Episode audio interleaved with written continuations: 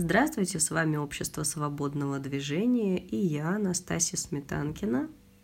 Сегодня давайте поговорим о том, что же правильно в соматике двигаться очень медленно и малозаметно или двигаться быстро, крупно и размашисто, приходя к каким-то очень большим движениям.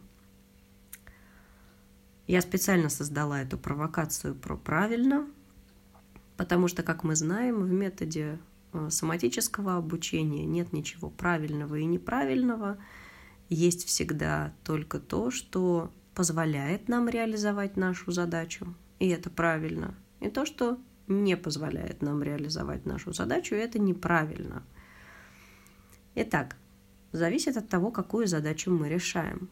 Если наша задача научиться замечать, что мы делаем, когда мы делаем что-то конкретное, научиться понимать, где мы переступаем собственные границы и заставляем себя дотянуться, чуть-чуть дожать, где мы в действительности похожи на вот этот старый анекдот про алкоголика, который облил, э, ну, разбил бутылку водки, и она пролилась на кошку.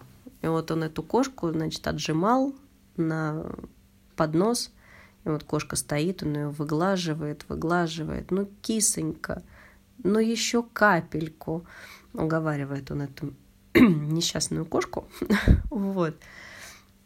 Где мы точно так же уговариваем себя, ну давай дожми, давай доделай, э, давай еще чуть-чуть ты сможешь и надрываемся, не замечаем, где мы делаем себе же больно. И если у нас стоит задача научиться замечать, где, ну, уже действительно, ну, поджимать вообще, ну, просто некуда, ну, дальше больно, да, ну, потому что выше головы не прыгнешь, если прыгаешь, оставляя ноги внизу. Вот. И тогда в действительности нам нужно замедляться, останавливаться, искать, где то самое едва различимое движение, где то самое минимальное усилие. Если нам нужно научиться чувствовать, что значит сложно и легко, если нам нужно начать разбирать эти два момента, что такое сложно и что такое легко – нам приходится совершать самое начало движения для того, чтобы понять, а это сложно или легко. Нам нужно делать в совсем-совсем маленькой амплитуде. Нам нужно встретиться с границей. И если мы привыкли двигаться быстро и с преодолением, то нам нужно пощупать, а где находится вторая крайность, где находится совсем чуть-чуть и очень медленно – и постепенно, естественно, на ряде занятий, но особенно по первому времени, когда нам нужно научиться успевать своим вниманием охватывать все тот, весь тот процесс, который происходит, когда мы двигаемся. Нам нужно замедляться. Поначалу мы, оказывается, не в состоянии охватить больше трех деталей вниманием, но мы не привыкли. При этом внимание тренируется, его емкость постепенно нарастает, но нам нужно замедляться для того, чтобы успевать замечать. Потому что если мы продолжаем двигаться так же быстро, мы сталкиваемся с фрустрацией от невозможности успеть уследить, потому что мы слишком быстрые. Когда вы едете по дороге со скоростью 140 км в час, успеваете ли вы прочитать, что написано на этом большом щите – если там достаточно крупные буквы и достаточно простые фразы, вы успеваете. А если там будет мелкий шрифт и какое-то очень длинное послание, вы не успеете, даже если у вас очень хорошее зрение, потому что пока вы заметите этот щит и начнете что-то искать, у вас 140. Вы все время отвлекаетесь на саму дорогу. И вы пролетаете, вы не успеваете прочесть. Информации слишком много, чем вы можете заметить на такой скорости. И снова мы встречаемся с необходимостью решать задачу через замедление и через снижение амплитуды действий. И если у нас стоит задача познакомить человека, а главное примирить человека с границами его человечности, то есть с границами его физической, человеческой формы, которая умеет двигаться только так, а не иначе. Но не может человек обернуться на 180 градусов только одной головой. Для того, чтобы обернуться на 180 градусов, придется подключить все тело. И для того, чтобы выполнить эту задачу, не просто показать, как это сделать, не просто сказать «ты дурак», ты делаешь не так, а мягко привести человека в то место и в то состояние, где он вовлекает все тело целиком и оборачивается на 180 градусов.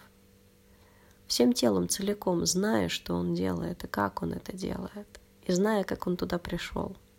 Сам. Да, вы просто давали информацию. Тут, здесь, там. Если у нас стоит такая задача, то она решается через там, базовый какой-то курс, через какие-то очень простые, маленькие движения. И поэтому, да, в самом начале любой преподаватель соматики будет говорить про освобождение позвоночника, суставов, тазового дна, там, челюсти, языка и кармы. Ну, про карму, естественно, не будет. Вот.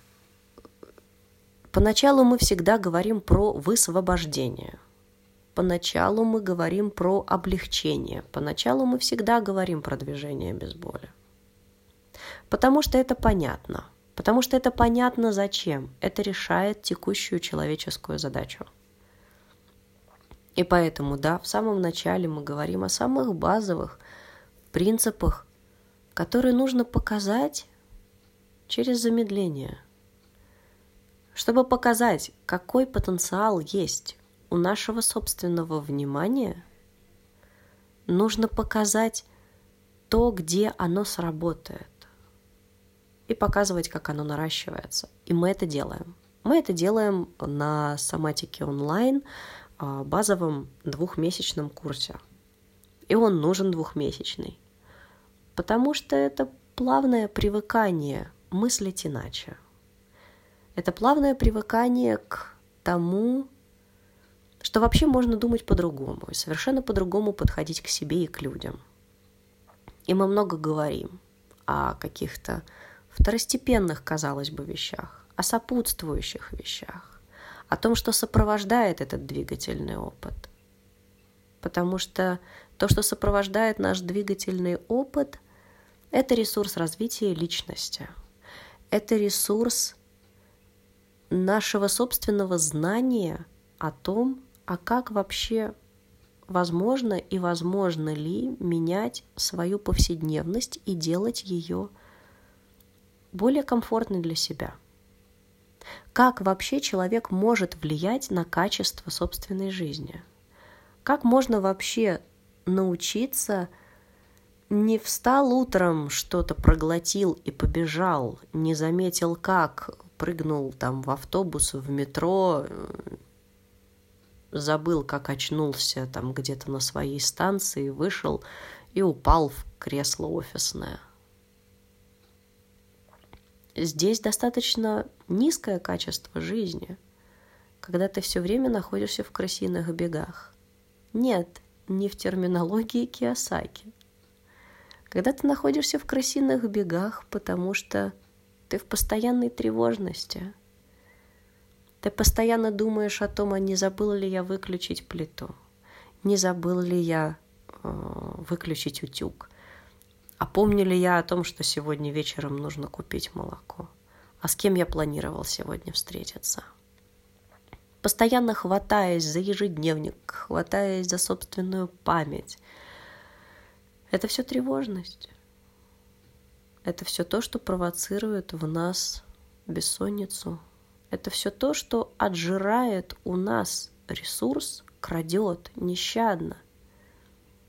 Крадет нещадно качество нашей жизни. И научить это менять, показать, что это вообще возможно изменить, это требует времени, это требует в первую очередь внимания, собственного внимания человека к самому себе. И это время нужно давать. И только потом, когда вдруг появятся вот эти новые, свежие мысли о том, что можно менять, можно делать иначе, потому что мы уже умеем замедляться, разбирать детально то, что мы делаем здесь и сейчас, и перестраивать от самого фундамента, от самого начала движения, от самого начала действия то, что мы делаем. Значит, мы можем поменять то, что мы делаем. Значит, мы можем знать, что мы знаем, что мы делаем. И тогда открывается путь в новый сезон. Как говорится, открывается путь к новым вещам. А что, если большие амплитудные вещи... Ну, а что, если вообще в принципе можно научиться делать сальто назад любому человеку? А что, если каждый может ходить колесом? В принципе, каждый может ходить колесом, и каждый может делать сальто назад, потому что кто-то это однажды уже сделал. А механика движения у нас у всех одна и та же – так что это вполне себе повторимый опыт. Стоять на голове, стоять на руках. Это все можно делать. Вопрос в том, как этому научиться. Но не имея базы, нет смысла пытаться идти в освоение больших и сложных вещей. Нет смысла пытаться учиться падать, если ты не пробовал уронить даже собственное предплечье на пол, не испугавшись, не зажавшись, не потеряв самообладание, не перестав дышать. И именно поэтому мы сделали второй курс, гораздо более короткий. Соматика онлайн получила свое продолжение в соматике в динамике. Это один месяц, это в два раза меньше – в два раза короче. Но это уже о другом. Это уже о том, как делать большие вещи, как уже умея двигаться медленно, постепенно, можно плавно и мягко научиться не бояться и падать, научиться легко вставать, даже прямо вертикально. Вот лежите вы на спине, и вы можете встать, оказавшись прямо перед собой. Это возможно. Совсем легко и не прилагая к этому усилий. И вот об этом, а также о том, как балансировать, в том числе балансировать быстро, а также о том, как быстро перекатываться. Наш второй курс соматики онлайн, продвинутый. Вот так что мы вас и приглашаем на него, и при этом рассказываем, почему это все-таки продвинутая история. И мы продолжим наше последовательное движение от простого к сложному и будем держать вас в курсе соматического обучения, новых течений – давно забытых старых приемов. Так что оставайтесь с нами на канале Общества свободного движения. Всем счастливо! С вами сегодня была Настасья Сметанкина.